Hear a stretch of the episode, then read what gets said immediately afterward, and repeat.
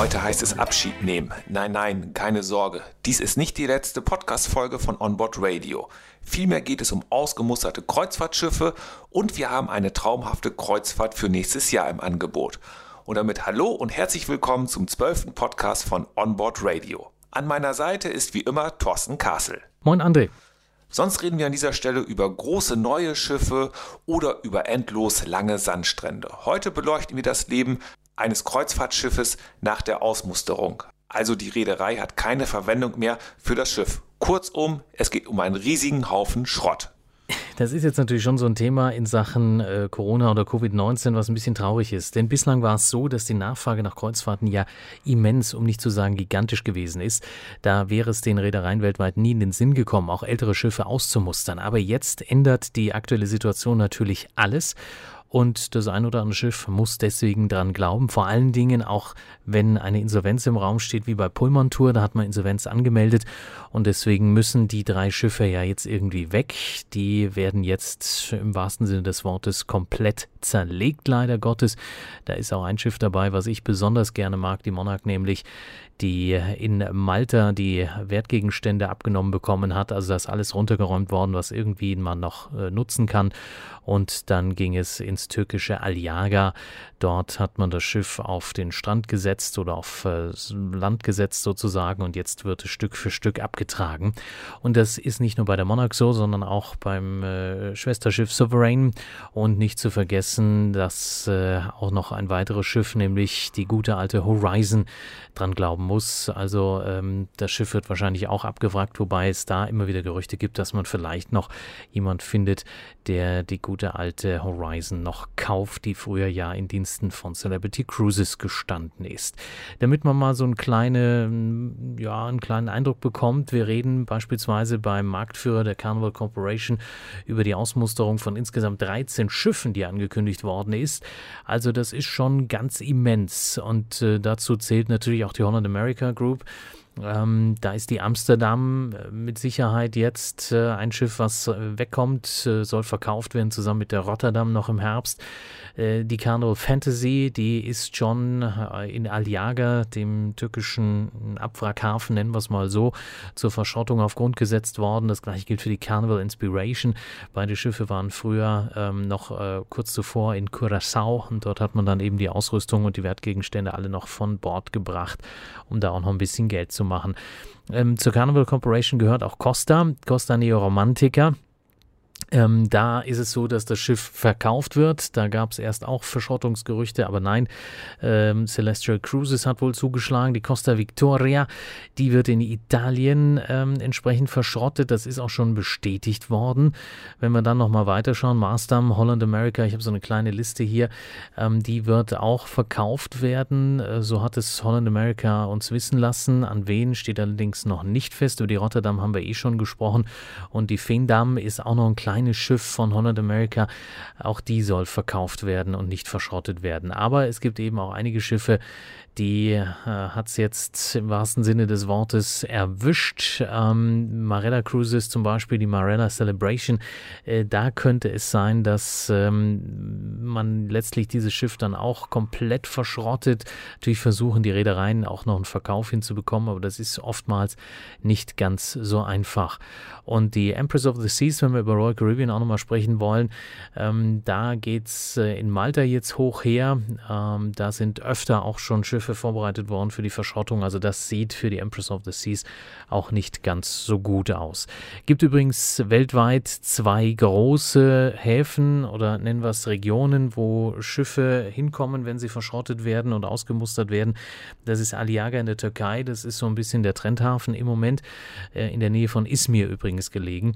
Und dann reden wir auch noch über die Strände von Alang in Indien. Also das ist somit der größte Bereich, wo dann das jeweilige Kapitel eines Tankers, Kreuzfahrtschiffes und so weiter zu Ende geht. Ich habe mal eben nachgeschaut, also mein Sparbuch lässt einen Schiffskauf aktuell gerade nicht zu. Das müsste auch eher abgefragt werden, aber das ist ein ganz anderes Thema. Apropos abfragen, wie geht das? So ein Schiff kann ja nicht einfach in die Schrottpresse gesteckt werden.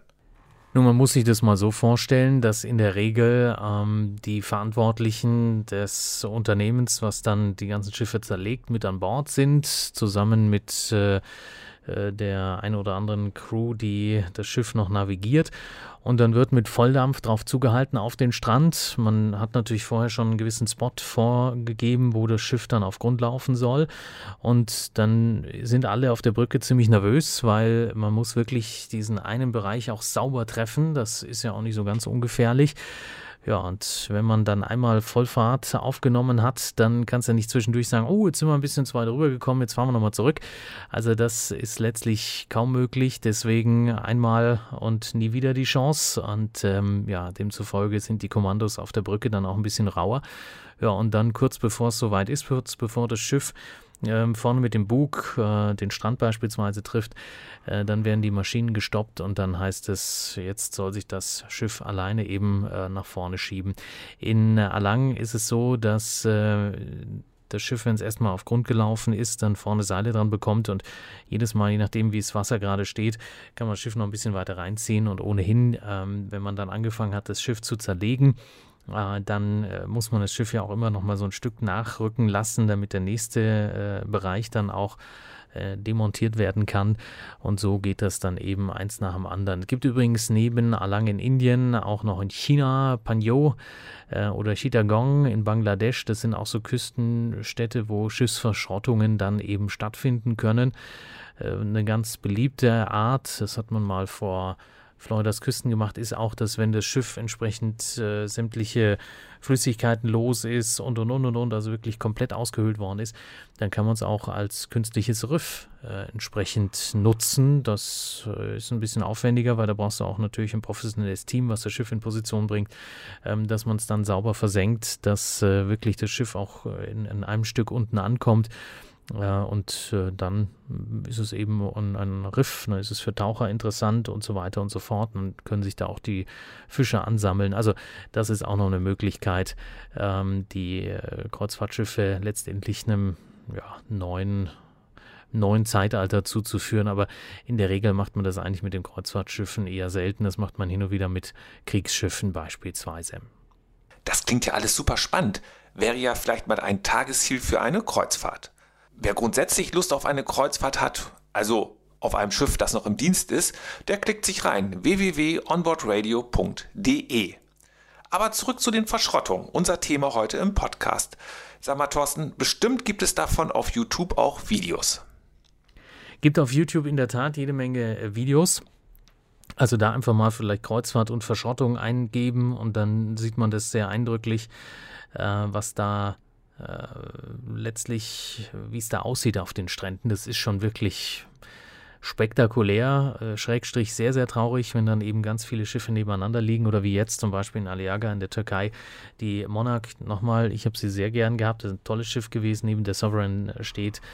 Das ist schon ja, letztlich Sinnbild für diese Covid-19-Krise und was sie mit der Kreuzfahrtbranche gemacht hat. Auch wenn es jetzt, das wollen wir auch mal sagen, äh, langsam wieder aufwärts geht. Also ich habe noch mit Costa gesprochen in dieser Woche und äh, da wartet man äh, jetzt noch auf das Okay, äh, in dem Fall sogar vom italienischen Staatspräsidenten. Er hat mich wissen lassen, dass man sogar äh, mittlerweile bis ganz nach oben gegangen ist. Man hat ein sehr, sehr ambitioniertes Programm, was die Wiederaufnahme von Kreuzfahrten angeht. Und äh, dementsprechend kritisch sind auch die Politiker und die verantwortlichen Stellen in Italien. Und deswegen dauert das wohl offensichtlich auch noch ein bisschen länger. Dazu zählt natürlich auch zu Costa auch AIDA. Also das erklärt, warum auch bei AIDA noch nicht alles so rund läuft, wie man vielleicht in Rostock das gerne hätte. Da ist man bei TUI Cruises ein bisschen weiter. Äh, diese blauen Reisen, die angeboten worden sind, die laufen recht gut. Die sind auch ganz anständig gebucht. Es ist ja so, dass da nicht das komplette Schiff ausgebucht wird, sondern nur eine begrenzte Zahl. Die Preise sind man muss schon kurz überlegen, ob man es macht, aber wenn man großer Kreuzfahrtfan ist, ich glaube, dann äh, will man auch mal wieder dieses Gefühl haben, abzulegen, zu winken und so weiter. Also ähm, so gesehen, glaube ich, ist es ein ganz nettes Angebot.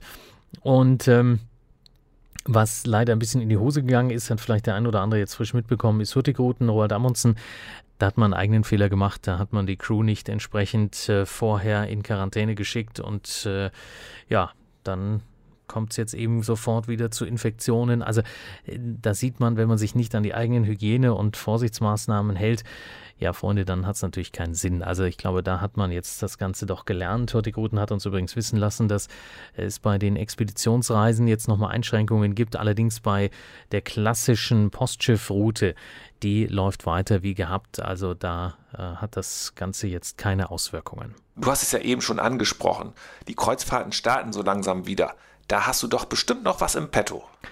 Ein bisschen was habe ich noch hinten raus, ja. Und zwar äh, wollen auch wir wieder nächstes Jahr auf große Fahrt gehen mit einer Familienkreuzfahrt.